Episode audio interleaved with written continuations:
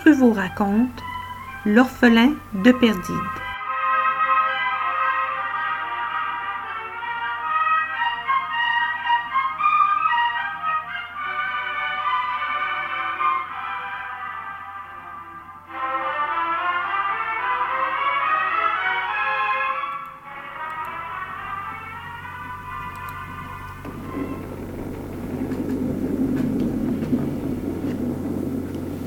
Es-tu venu demanda le vieux Silbad. Pour. euh, Max tira de sa poche une sphère ovoïde et percée de petits trous. Eh bien, je suis venu pour ceci. Il posa l'objet contre son oreille, écouta un instant et dit Ah, je pense qu'il dort toujours. Je l'ai fait beaucoup marcher aujourd'hui. Un micro fit Silbad. Qu'est-ce que. Emmène-nous chez toi, Coupa Max. Je vais t'expliquer.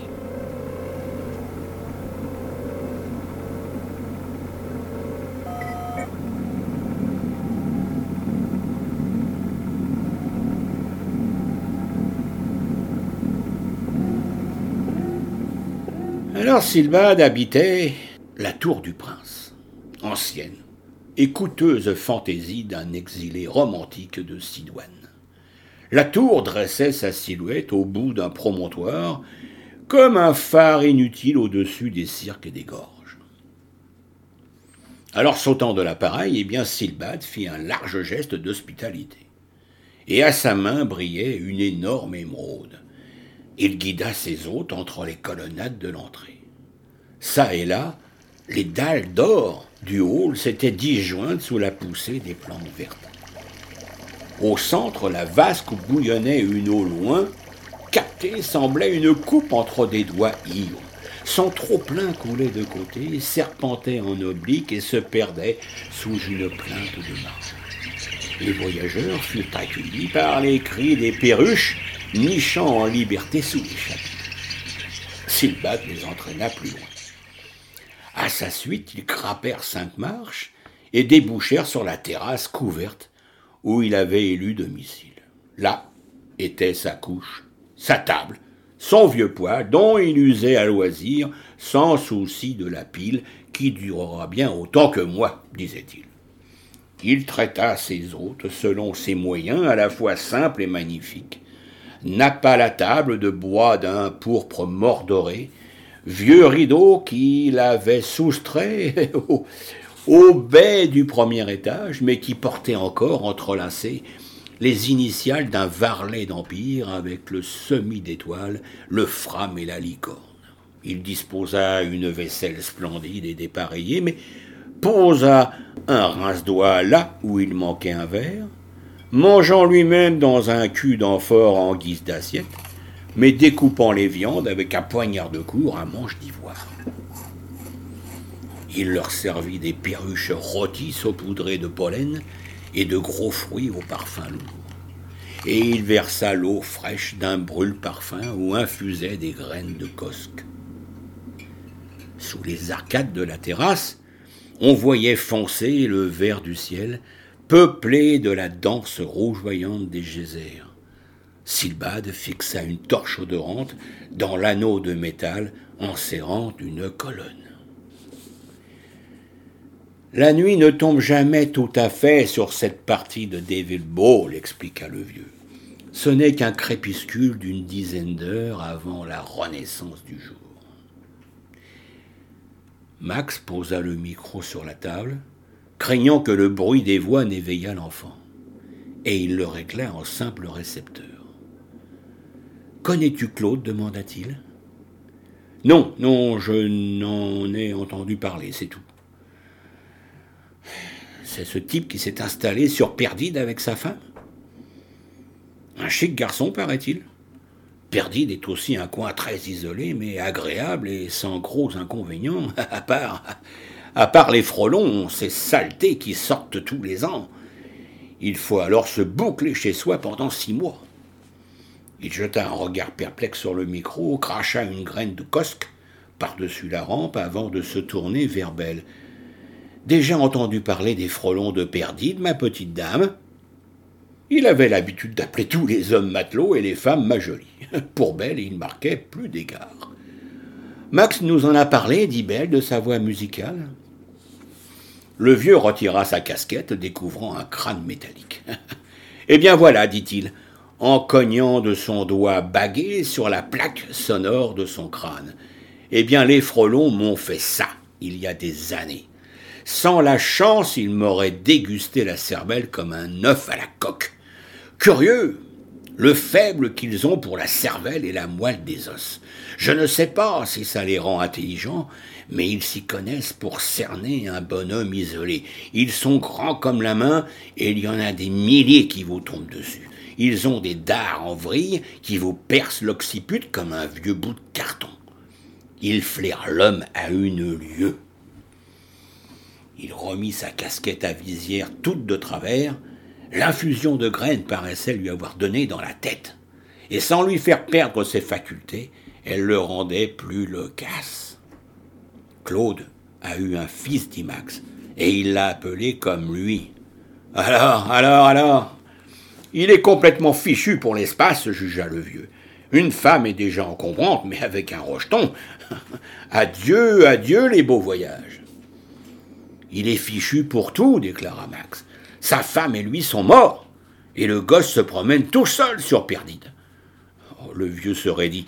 Mort comment souffla-t-il Frelon Après un silence, Silbad se racla la gorge. Et le petit Claude Eh bien, avant de mourir, son père l'a envoyé dans les collines du pays Song.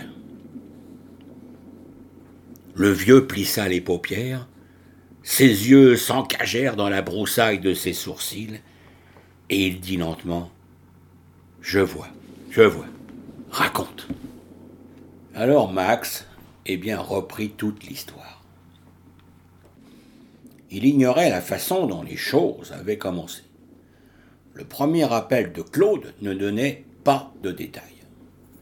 Sans doute, trompé par une saison précoce, avait-il laissé sa maison ouverte pendant l'envol des essaims?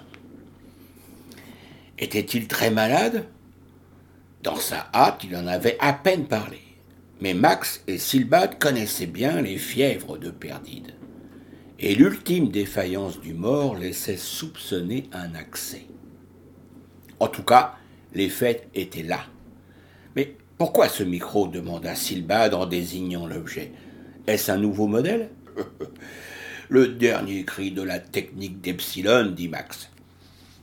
Je ne pense pas qu'ils aient progressé depuis avec leur guerre civile. Ces micros sont subspatiens. Et avec eux, eh bien le son va plus vite que la lumière.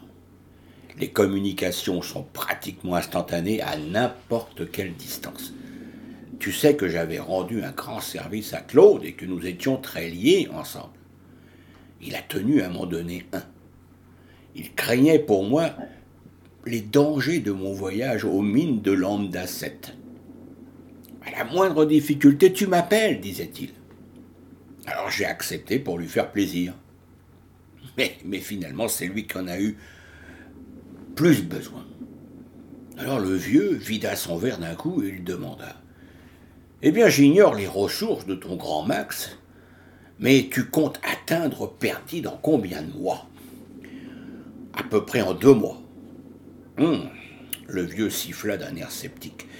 Écoute, Max, je suis heureux de te revoir, mais j'ai stoppé sur Devil Ball pour d'autres raisons. Elle sera en aphélie dans trois jours, c'est-à-dire en position idéale pour un envol vers Gamma 10. Là, j'attendrai une semaine le passage de la comète bleue. Et en serrant au plus près le champ de cette comète, j'atteindrai la vitesse voulue. Mais tu vas te brûler les ailes, papillon. Et Max eut un rire confiant. Si je comprends bien, dit Silbad, il faudra quelqu'un au micro pendant deux mois. C'est un boulot pas commode. Vous ne serez pas de trop, toi et tes deux matelots. Surtout que ces matelots ne connaissent pas grand-chose à Perdine, pas vrai? Il hésita. Je pars avec vous. Max le prit par l'épaule. Je n'osais pas te le demander, dit-il d'une voix chaude. Martin, pendant ce temps, dormait la tête sur la table. Et Belle s'était assise à la balustrade, et sa silhouette se découpait sur un ciel vert sombre. En bas, les gorges noires enchassaient une immense étendue d'eau plane reflétait ce ciel, si bien qu'on avait la vertigineuse sensation d'être suspendu entre deux infinis. Et les geysers continuaient leur fête de lumière. Silbad vint s'accouder près de Belle, contempla le paysage avec passion et cracha encore une graine. Puis il dit à mi-voix Oh, garce, garce, ma belle garce D'abord surprise, Belle tourna un regard vers Max, et celui-ci mit un doigt sur ses lèvres, et la jeune femme comprit que le vieux s'adressait à Deville Ball. Silbad ayant insisté pour monter la garde au micro, eh bien les voyageurs couchèrent dans une salle vide du premier étage. Bercés par le chant des fontaines, et l'ombre dansante des feuilles de pandane, eh bien ils dormirent enroulés dans les brocarts et les tapisseries tombées des linteaux.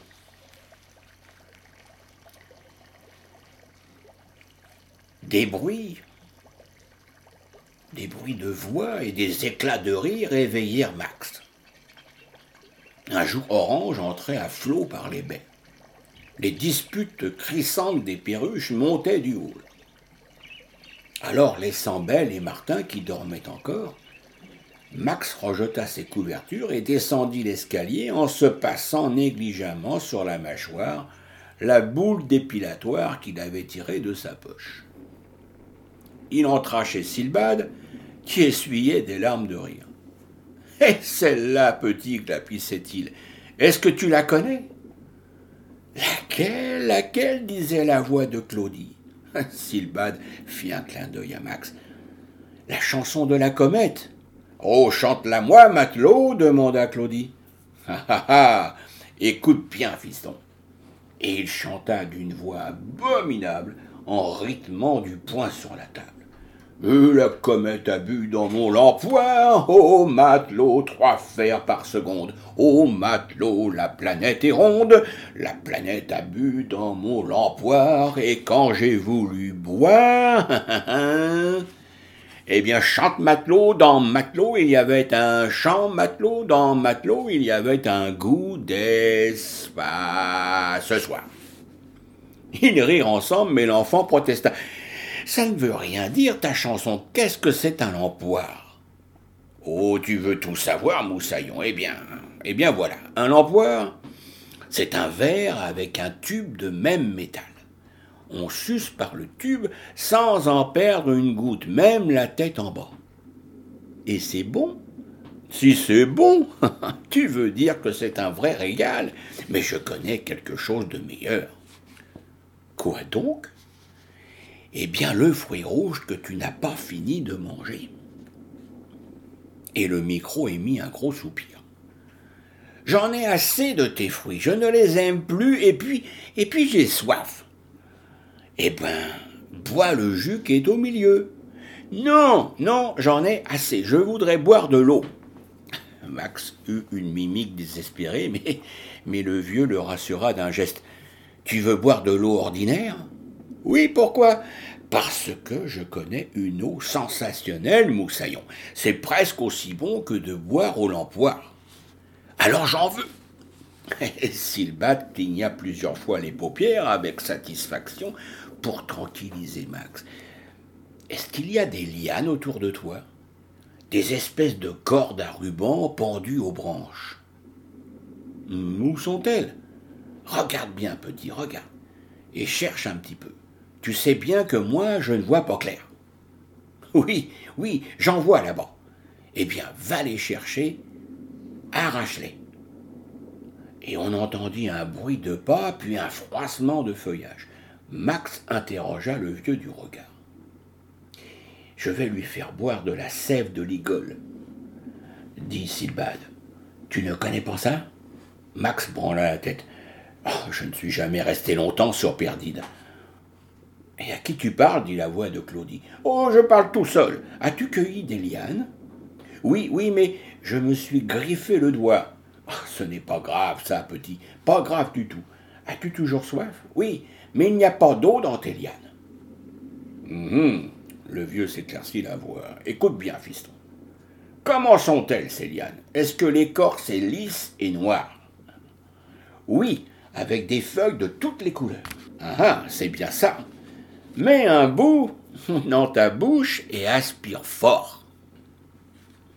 Et on entendit d'énergiques succions, puis un soupir. Il n'y a rien que de l'air. Aspire plus fort, petit. Vas-y, fais comme lorsque tu étais un bébé. Sais-tu encore téter? Hein? Comme les petits chiens? C'est ça. Silbad coupa le micro en laissant le récepteur ouvert.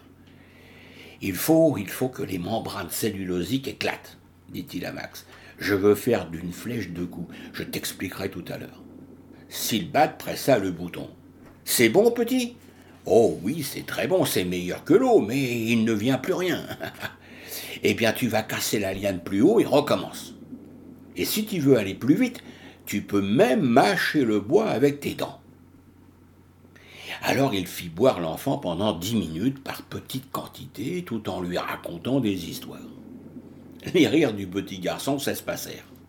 Il répondit aux plaisanteries d'une voix pâteuse. Et puis il se tut. Oh Il dort, dit Silbad. La sève de l'igole contient un alcaloïde sans danger. Je crois que nous avons intérêt à le faire dormir le plus possible pour l'empêcher de commettre des bêtises. Tu es sûr de ne pas l'intoxiquer? Silbad se racla la gorge. pas, pas tellement. Si je saoule pendant deux mois, ça commencera d'affaiblir un peu sa santé mais il suffira d'une bonne cure pour réparer les dégâts. Et puis, et puis, même si la chose était trois fois plus nuisible, ça en vaudrait la peine. Il faut surtout qu'il ne sorte pas des collines, parce que les frelons n'en feraient qu'une bouchée. Et à ce moment, Belle entra et salua les deux hommes. Silbad se montra cordial. Bien dormi, ma petite dame Merveilleusement. Alors que devient le petit Claudie? Ah, Silbad a été magnifique, dit Max. Il était fait pour être grand-père. Il s'en tire bien mieux que nous. Claudie l'adore et l'appelle matelot.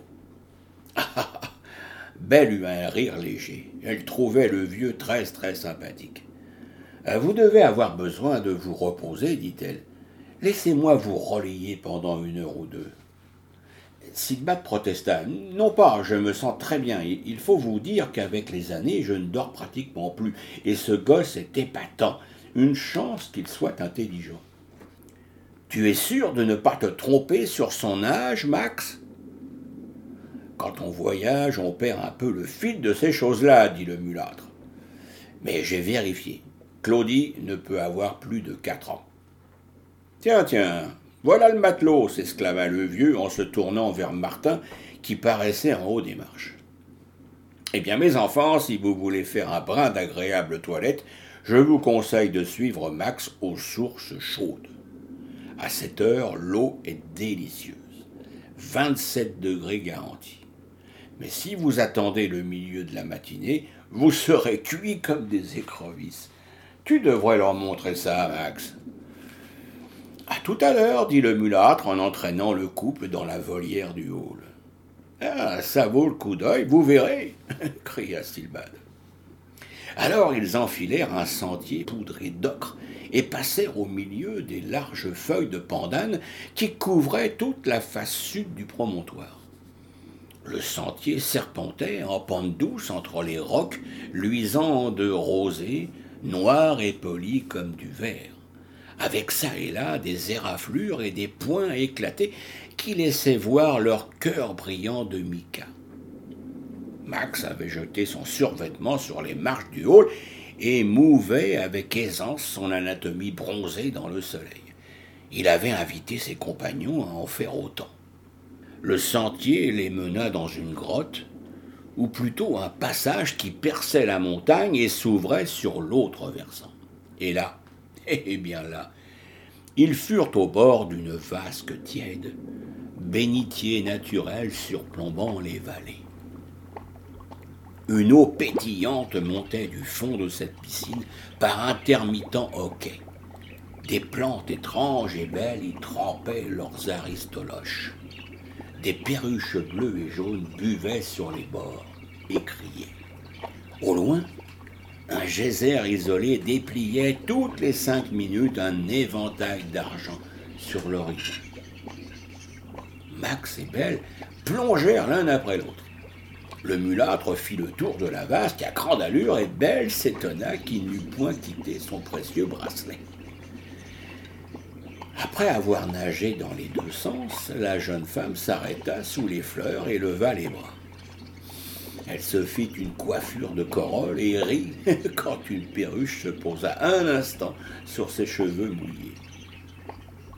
Assis sur le bord, Martin, pantalon retroussé, eh bien, fouettait négligemment du pied la surface liquide en faisant la moue. Et soudain résolu, eh bien, il se déshabilla très vite et plongea, comme s'il avait honte de son corps.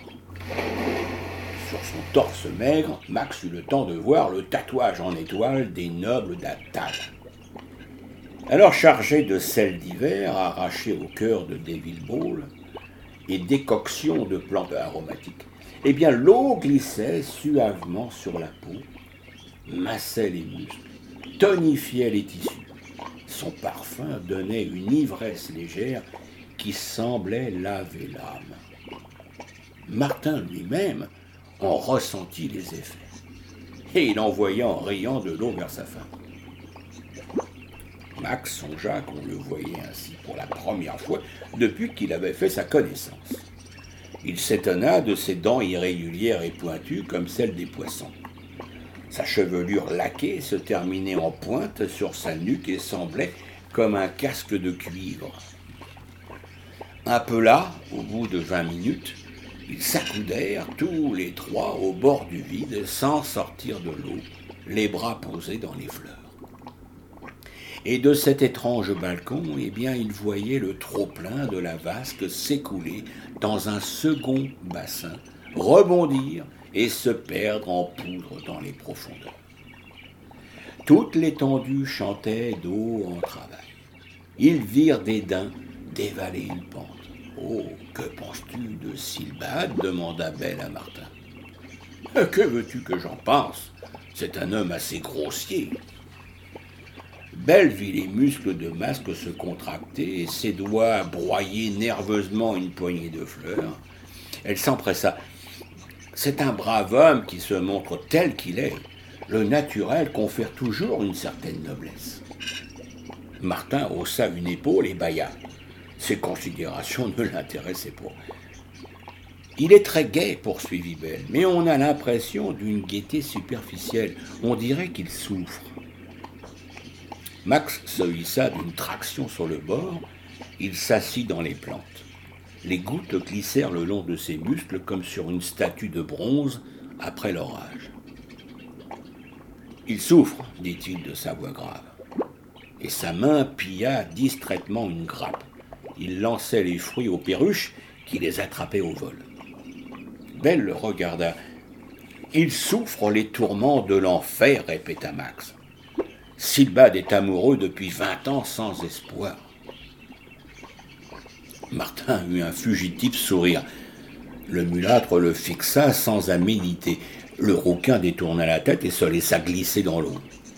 Il nagea paresseusement vers l'autre bord. Amoureux euh, C'est un Abel Et de qui Max la regarda longuement sans un mot, la dévisageant de telle sorte qu'elle en fut gênée. Mais il pensait à autre chose. Il ouvrit la bouche.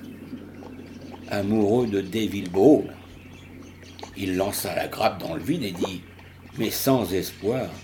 Il l'aime comme une déesse, comme une femme hautaine et magnifique, perverse et cruelle, qui étale devant lui ses charmes, ses danses, le regard de ses lacs, fait tournoyer la chevelure de ses os, ondule ses courbes de montagne, le grise de parfum.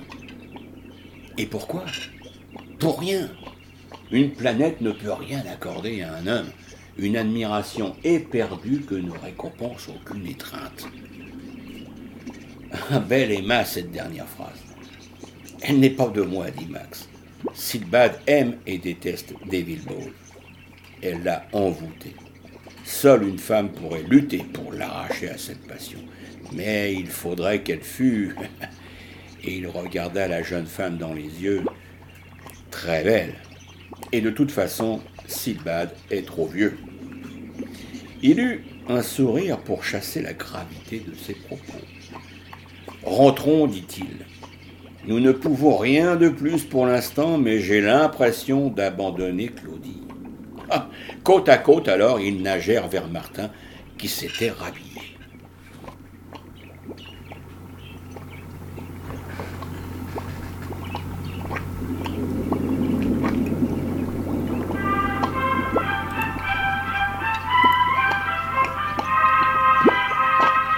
L'orphelin de Perdide est un conte de Stéphane Wool, raconté par Guy Pruvot. Montage Marie-Hélène Bourret.